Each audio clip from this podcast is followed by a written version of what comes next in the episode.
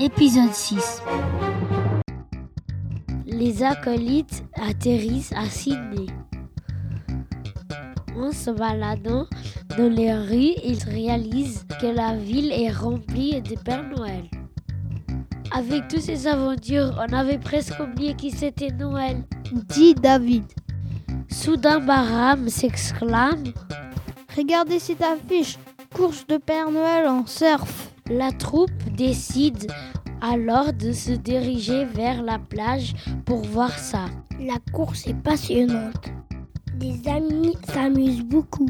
À la fin de la remise des prix, Paul dit Mes amis, j'ai passé des semaines pleines de rebondissements avec vous.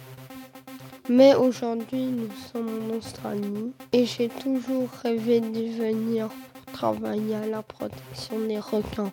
Je vais donc vous laisser et continuer ma route ici. Au revoir, Paul. Au revoir.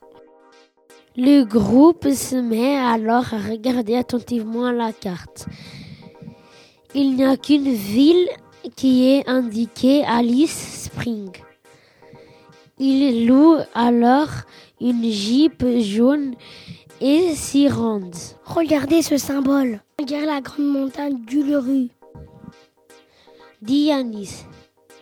Depuis Alice Spring, la petite troupe s'enfonce alors dans le désert en direction de la montagne rouge. Soudain, un kangourou s'approche d'eux. L'air sympathique, il vient plus près et tout à coup, il prend la carte des mains de Yanis. Les aventuriers se lancent alors à la poursuite du kangourou. Rends-nous la carte lui crie David. Au bout de quelques minutes de poursuite, le kangourou fatigué s'arrête et pose la carte par terre. Les acolytes regardent autour d'eux. Ça ressemble à ce qu'on voit sur la carte, non? Dit Yanis.